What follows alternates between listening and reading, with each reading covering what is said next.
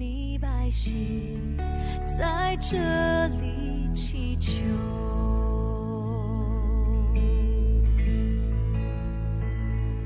你的心事是我们盼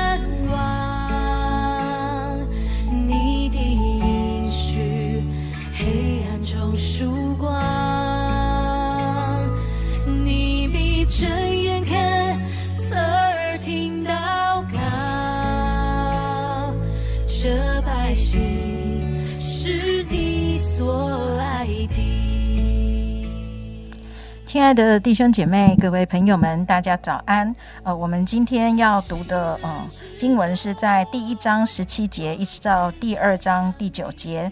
嗯，耶和华安排一条大鱼吞了约拿，他在鱼腹中三日三夜。约拿在鱼腹中祷告耶和华他的神说：“我遭遇患难，求告耶和华，你就应允我。从阴间的深处呼求，你就俯听我的声音。你将我投下深渊，就是海的深处，大水环绕我，你的波浪洪涛都漫过我身。我说：我从你眼前虽被驱逐，我仍要仰望你的圣殿。珠水环绕我，几乎淹没我；深渊围住我，海草缠绕我的头。我下到山根，地的门将我永远关住。耶和华我的神啊，你却将我的性命从坑中救出来。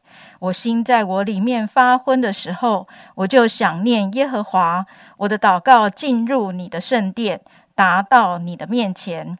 那信奉虚无之神的人，离弃怜爱他们的主，但我必用感谢的声音献祭于你。我所许的愿，我必偿还。救恩出于耶和华。今天为我们分享信息的仍然是黄斌长老，把时间交给他。各位弟兄姐妹早安！一早啊，就一直在谈鱼哦，尤其是那个鱼腹，我一想到鱼腹，就想到那个 Tora 那个叫做啊尾鱼肚，哇，好像很好吃，对。不过对，不过三天里面二十四小时都在鱼肚子里，我想你可能会吐 哦。我想这个上帝也很幽默啊，但是我一直在思想，其实我常思想的是，当那些船上的船员问约拿说应该怎么办的时候。约拿为什么会下这个决定？我我真的不太明白。说把他丢到海里去，照理讲，约拿应该的反应就是说啊，我要悔改啊，我求神帮助我啊，我愿意悔改，或者你们把船看有没有办法可以折返回去，我愿意顺服，都没有诶。约拿叫他们把他丢到海里去，请问这个意思是什么？就死就死吧，对对，根本因为丢到海里，大狂风大作的时候，把它丢到海里，这铁定是活不了的嘛。他我相信，在他心中没有任何呃存活的那种可能性。说真的，他的意思就是说，反正死就死吧。哇，这个我觉得这个这一位先知啊，这个约拿弟兄还真是蛮有 guts 的，就是很很猛啊，就是他。永不低头，对不对？我就是不去，反正我也做错了，我也承认我错了，但是怎么办？就死嘛，对不对？一死一死百了，没有没有白了的事情。神的旨意难道因为你这样子死就能够结束吗？当然不是，是啊。那这是从我个人的角度去思想了，就是用这个小人之心去思想。但从神伟大的计划当中去思想，完全不是这样。因为约拿在鱼腹中三日，预表基督从死里复活，所以死绝对不是解决问题的方法。你不要弄错，耶稣的死是胜过阴间。权势的死，所以约拿的死，他以为的死，其实是在怎么样海里面死。事实上，神用一个鱼把他什么吞到肚子里面，在鱼肚子里面，他没有死。他是胜过阴间权势，所以当他在肚子里面祷告，你看第六节的时候，其实他就已经有信心了。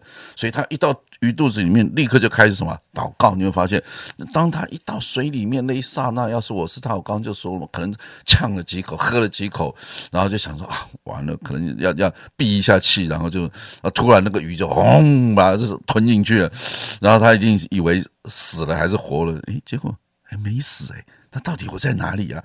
我我我可以想象，他怎么也不会想到他在鱼的肚子里吧？他一定以为他在阴间呢。哦，然后说，哎，奇怪，我在阴间怎么还可以祷告？我在阴间的深处呼求，有没有？哎，我居然还可以祷告，哇！于是就在那个鱼肚子里面，我还是认为那个鱼肚子对他而言其实像是阴间，因为他根本就不知道鱼有这么大的鱼可以把人吞进去，所以他就大声的呼求啊，主啊，怎么样怎么样？所以这整段的祷告，你看他就仰望神，呼求神。哎，到了第六节，你看我下到山根地。的门将我永远关住，所以他认为是死定了，对不对？啊，耶和华我的神啊，你却将我的性命从坑中救出，哎，根本就还没有鱼，还没把它吐出来，他怎么知道他会神会救他？所以当他开始祷告的时候，他就知道他仍然活着，他就知道啊，上帝已经救赎他了，因为。我我想，真的，到底死亡是什么？我我真的 对这件事情还常常在思考。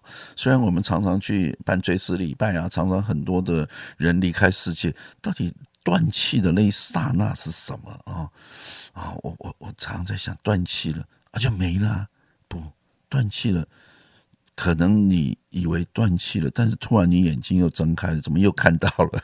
就像那个约拿那种感觉，他以为到海里可能是断气了啊，可能。我刚刚说喝了几口海水，哇，呛了几下，以为是没命没命了。诶，但是，诶，居然在另外一个地方，在鱼肚子里面，他一定也不知道这是哪里。诶，怎么我还可以呼吸，我还可以祷告？哇，太棒了啊！于是他就继续他的祷告。所以我想，这个祷告其实从。约拿的祷告当中，其实这里面包含了很多，他重新去思考他的生命是什么，到底我为什么发生了这些事情，到底我活着是什么？所以你看，最后整个从他开始的时候那种求告神那种。就是呼求救命啊！神啊，你赶快救我啊！什么珠水环绕我，水草环绕我，那种刚开始很痛苦的祷告，到后面开始什么？我相信神会救我。再来呢，就是感恩的。你看主啊，我要进到你的殿中啊，对不对？你看北国，我就知道北国人根本就没有去。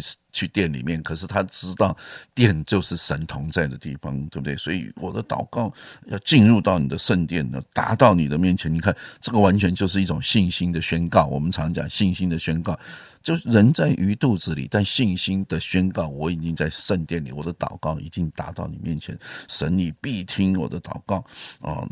所以这样子，你看，我必用感恩的声音献祭于你。你看，他在鱼肚子里面就可以，我就觉得是各位弟兄姐妹，我们的神真的是无所不在的。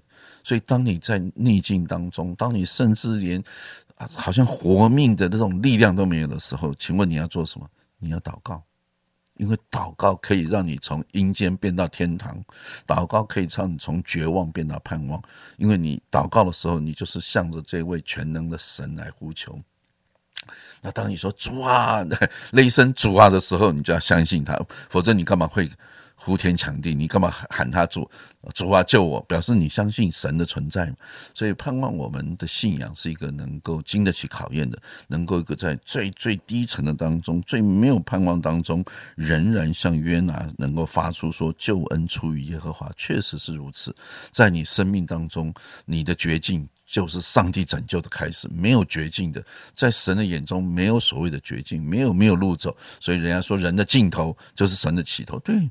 人有尽头，但是在神是没有尽头。神永远都是起头，只要你愿意祷告，你就可以从黑暗中看到盼望，看到光明，看到救恩。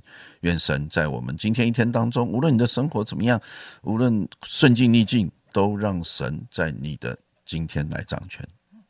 好，我们谢谢黄斌长老哈，就是他提到在这个阴暗幽呃。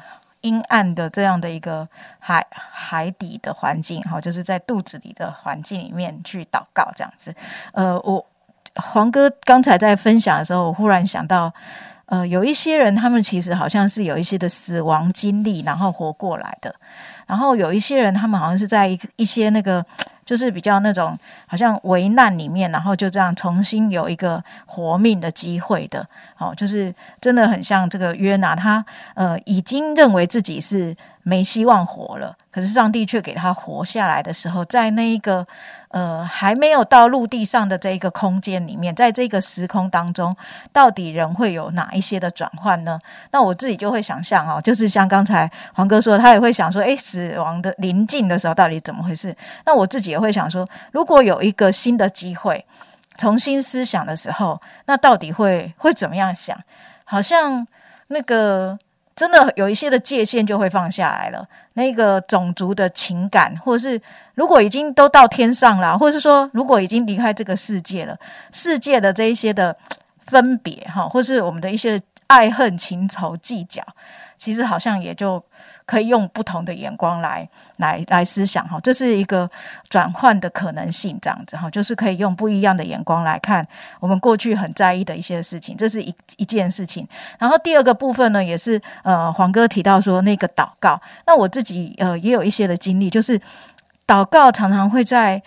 呃，本来是从悟性的祷告，或是从自己的意识的祷告里面，在继续的祷告的过程当中，好像我们会在祷告里面去明白神的意思，这就进入到灵里面的祷告。在灵里面祷告的时候，其实就会有一些突破的眼光、突破的想法，一些从上帝而来的想法，让我们可以呃有一些。不一样的一些的领受，甚至会影响我们的选择跟决定。所以，呃，真的就在黄哥所提到的那个祷告的一个，呃，从困境当中的祷告里面，可以有一个不一样的一个角度，可以重新的来仰望神。甚至他，呃，在第九节提到说。但我必用感谢的声音献祭于你，我所许的愿我必偿还。救恩出于耶和华，重新的来依靠神的拯救，重新的来依靠。如果我有一个新的机会的时候，我要怎么样的来回应上帝对我的拯救？好，也许这也是我们可以在祷告生活里面继续的来经历，继续的来依靠神的。不知道在今天的困境当中有什么啊，是我们可以更深的祷告，以至于看见上帝的出路的。我们可以求神来引导我们。亲爱的主，我们向你献上感谢，因为你是那个，呃，主啊，即便我们在。